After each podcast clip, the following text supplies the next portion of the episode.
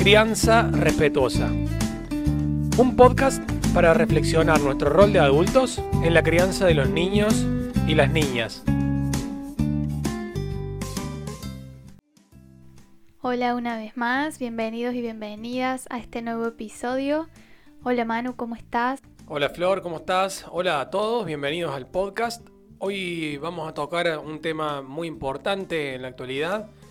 Si, queremos infancias y sociedades que estén libres de violencia, tenemos que entender que la crianza tiene que ser igualitaria, tanto para niños como para niñas. Y el ejemplo para poder lograr esto parte obviamente de los adultos responsables de la crianza, que tienen que mostrarse ambos implicados en esa crianza de sus hijos. Bien, por ahí es un tema que está muy en auge, que se ve mucho en los medios de comunicación, que escuchamos reiteradamente, constantes situaciones de violencia, constantes situaciones de discriminación. Y por ahí nos preguntamos qué podemos hacer desde nuestro rol, por ahí creemos que necesitamos grandes políticas públicas o grandes cambios o modificaciones y en realidad es necesario entender que desde nuestro rol de adultos responsables en la crianza, ya sea como madres, padres, educadores, docentes, profesionales de la salud, familiares en general, podemos estar aportando nuestro granito de arena y es importante y fundamental empezar eh, desde la crianza. Por supuesto que la educación que les brindemos a nuestros hijos o hijas siempre va a estar influenciada a, un contexto particular. Por ahí con algunos de nuestros niños somos más inexpertos, con otros estamos más ocupados, podemos ser más flexibles, inflexibles en función de la experiencia que vamos adquiriendo. Sin embargo, nuestra responsabilidad como adultos va a ser siempre educar y criar con amor y poder brindar condiciones equitativas tanto para las niñas como para los niños. Por eso, los invitamos desde este lugar a que primero podamos conocer e identificar cuáles son nuestras propias percepciones y miradas respecto, por ejemplo, a los roles de género, que es aquello que se espera culturalmente que haga una mujer o un hombre.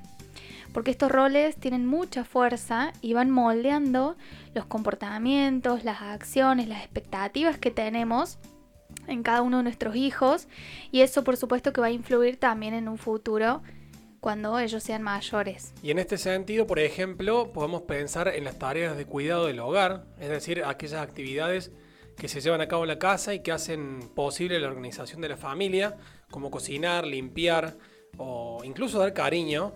Generalmente son tareas que son asignadas a las mujeres, ¿sí?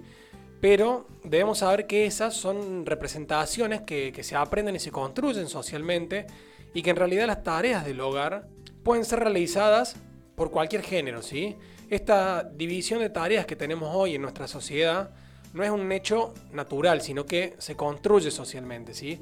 La sociedad fue estableciendo a lo largo del tiempo determinados espacios, roles y actividades para las mujeres y para los varones, y eso es lo que nosotros invitamos a, poder visualizar para repensarlo, ¿sí? Y en este punto me gustaría hacer una aclaración esto que dice Manu no quiere decir que debamos necesariamente cambiar todas nuestras prácticas, pero sí poder pensar en lo que hacemos y cómo lo hacemos para tener la capacidad de decidir si seguir haciéndolo de determinada manera. Siempre teniendo en cuenta que dentro de las familias la crianza debe ser una responsabilidad compartida entre los adultos responsables y van a ser esos mismos adultos quienes determinen la forma en que decidan criar a sus niños y a sus niñas, siempre buscando que puedan ser roles flexibles y por supuesto acordados de manera consciente. Bien, y estos roles que son asignados socialmente empiezan a asignarse en la primera infancia, ¿sí? Están presentes en los juegos, en los juguetes, en los cuentos, en las canciones, en las formas que tenemos de comunicarnos y dirigirnos hacia nuestros niños y niñas y también en los comportamientos que esperamos de, cada uno de ellos. ¿sí? Por ejemplo, se establece que el rosa es un color de nena y el celeste es un color de nene, que los nenes no tienen que llorar porque son más fuertes y tienen que cuidar a las niñas, que son más débiles y están expuestas a ciertas amenazas, que las niñas tienen que ser más dulces y calladas, Siempre se les pide que sean delicadas, eh, que hagan las tareas del hogar y, el cuidado. Y acá es donde queremos invitarlos a reflexionar y preguntarnos si de verdad creemos que esa educación diferenciada no va a generar desigualdades sociales en un futuro, ¿sí? Claro, es importante que podamos entender que cuando nosotros asignamos estos estereotipos o roles de género, limitamos los derechos y las libertades de los niños y las niñas. Una educación igualitaria, sin atarnos a esos roles de género, va a promover infancias más libres y por supuesto sociedades inclusivas. Y esto no es fácil, no es una tarea sencilla, porque venimos muy arraigados quizás a esta cultura eh, o en función de cómo fuimos educados o criados. Por eso es importante que nos animemos como primer paso a reflexionar cómo nosotros vivenciamos o cómo fuimos criados o qué pensamos al respecto. En este sentido vamos a ir dejándoles algunas herramientas o estrategias necesarias para poder empezar a generar modificaciones en este punto en la infancia. Por empezar, intentar, en la medida de lo posible, fomentar juegos y juguetes no estereotipados porque justamente los juguetes y los juegos van entrenando a los niños y a las niñas para ser mujeres y hombres de una forma determinada. Entonces es importante que podamos brindar los mismos juegos a niños y niñas, que podamos darles la libertad de que elijan los juguetes que más les gusten y en este punto no juzgar nosotros o no estar haciendo bromas, por ejemplo, si el varón elige juegos relacionados al cuidado, a la limpieza, a la cocina o al revés.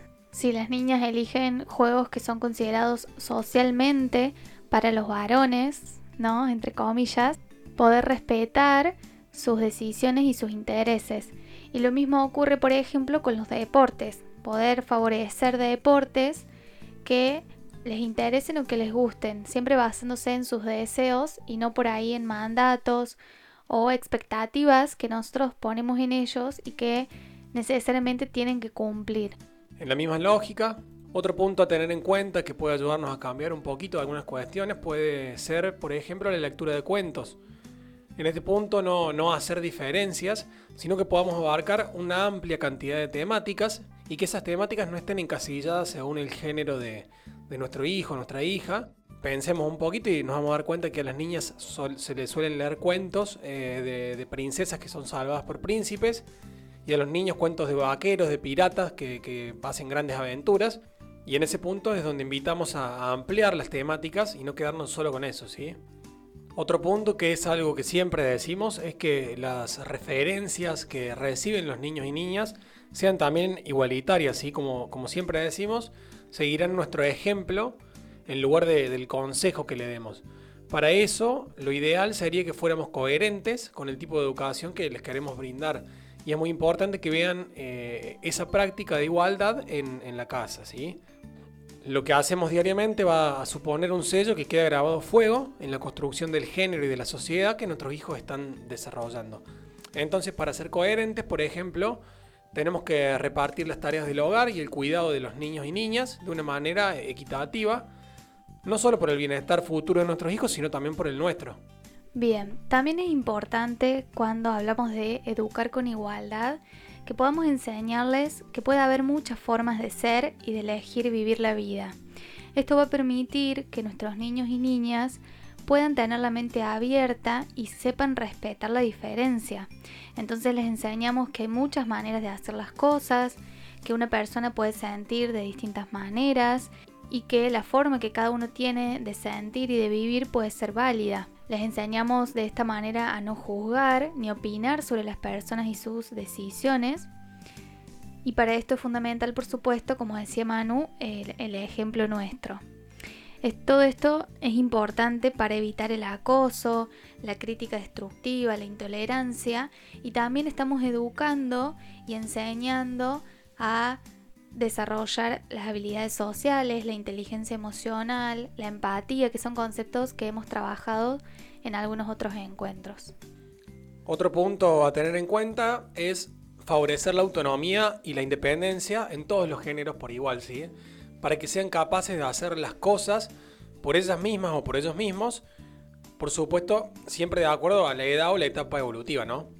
Y esto va de la mano con el hecho de ir asignando responsabilidades, eh, tanto dentro del hogar como fuera del hogar, para que, acorde a la edad que van teniendo, vayamos incrementando la dificultad de esas responsabilidades, enseñándoles a hacer ciertas tareas del hogar, que primero deben ser sencillas, y luego, obviamente, como dije, se van complejizando un poco.